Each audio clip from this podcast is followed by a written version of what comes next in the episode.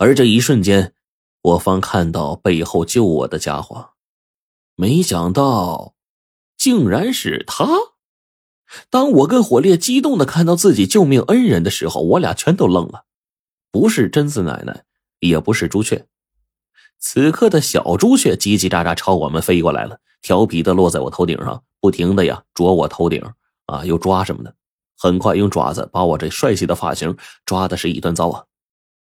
不过呢，这会儿啊，跟我救命的喜悦相比，小朱雀干的这事儿，我不仅没有生气，反而更加喜欢这小家伙了。当即呀，就把他给抱过来了，照着脑门吧唧一口，也不管这小东西啊愿不愿意。可也便在这个时候，这小东西啊，一面叽叽喳喳的乱叫着，一面飞快的就飞离了我的肩头啊，朝着我们后方那几个石漂子又追过去了。我跟火烈当即也放心不下呀，就跟着这小家伙往前走。可是小朱雀呀，即便太小啊，那也是禁忌呀，尤其是这小东西啊，速度特别快，我跟火烈都撵不上它。而后方的石漂子这一会儿呢，又偏偏行动缓慢，很快。哎，就被这小朱雀给逮了个正着，张口就是一通的火焰乱喷呐，简直就跟火焰机关枪似的。伴随着小朱雀的一阵火焰吞吐，面前的这个尸漂子整个皮肉被烧的直接皱成了一团。他们此刻开始慌乱的想要逃命，可是哪里那么容易啊？小朱雀一路飞行，一路喷火，简直啊就是在痛打落水狗，在一路。狂喷火焰之后，前方的这个石漂子多半截的身躯直接给烧成了骨头架子，就此倒地不起了。也终于在这个时候，小朱雀才叽叽喳喳的飞回到我身边，然后呢，落到我的肩头，就开始啊不再鸣叫了。而这个时候，当我们看到了面前的场景，整个人就呆住了。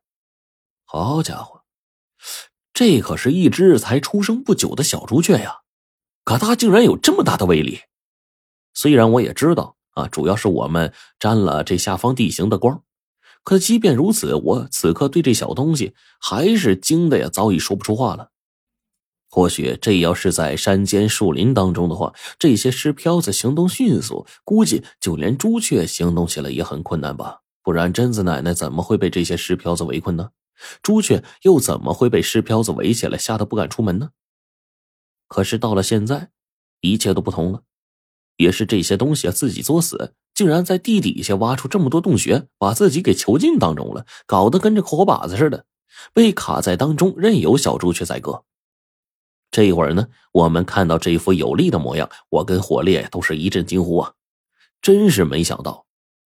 眼见这次我们救出冰窟窿的几率呀都不怎么大的时候，谁知道这个时候呢，我们竟然还能反转剧情，最后反杀了三只石瓢子。哎呦！这一会儿啊，我就摸着小朱雀的头，然后就笑道：“小家伙，你还真是不同凡响，吓人一跳啊！”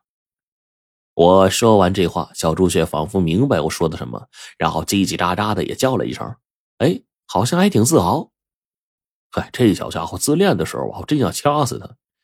火烈就骂了一句。然而这时候的小朱雀作为一头禁忌，漠视虎烈的话，却根本没有理他。我就赶忙对火烈说：“这边现在出了动静，说不定啊，等下四周的石漂子呀都会赶过来，咱们还是赶快走吧。虽说这个地方咱们占优势，但是一直这样下去呢，也肯定不行。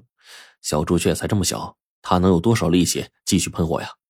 也对。”小家伙最后烧那只石漂子的时候呢，已经有些吃力了。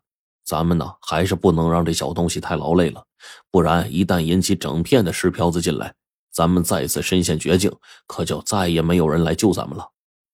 火烈说这话，我就带着小朱雀拿上手电筒，也不管别的了，先朝这西面乱窜。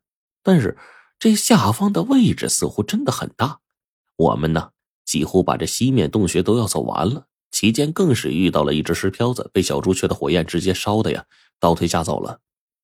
但是即便是这样，我们也没有找到之前和白程程他们分开的那一条通道。这时候呢，我反倒开始有些犹豫了。我倒吸了一口气，对火烈说：“贞子奶奶他们有没有可能出去？”“嗯，应该不会。贞子奶奶呢，嗯，进来啊，就是为了找冰窟窿，而且冰窟窿现在的情况一时之间呢也没法耽搁呀。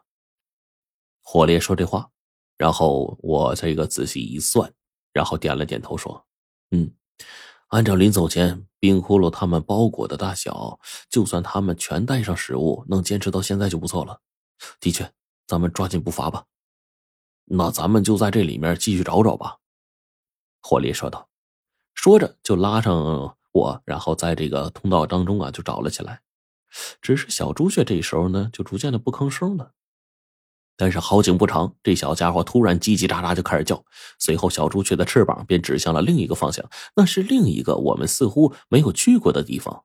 小朱雀呢，此刻不断的指着那个方向。难道这小东西发现了什么？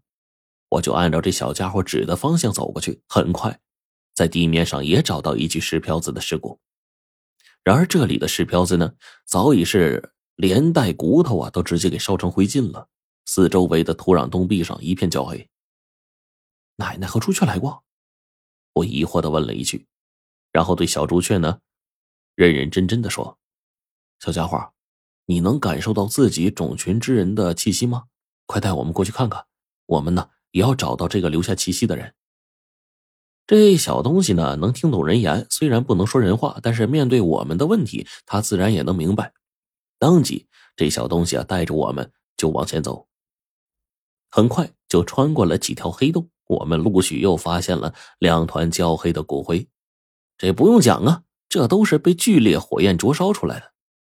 那些石漂子们在碰到火焰之后呢，更是直接被烧成了灰烬。而这种力量，我们身边的小朱雀那是坚决做不到的。再看一旁的小朱雀，越发的往前走。在不久之后呢，我赫然发现，我们似乎呢已经从那密密麻麻的通道当中走出来了。而终于在这里，我们看到了一枚刻下的印记。凭借熟练的手法，我跟火烈就确定了，一路行到这里的人多半就是奶奶和白程程。看来他他们就在前面了呀。这时候，火烈突然激动的对我说：“走进去看看，前面是什么东西。”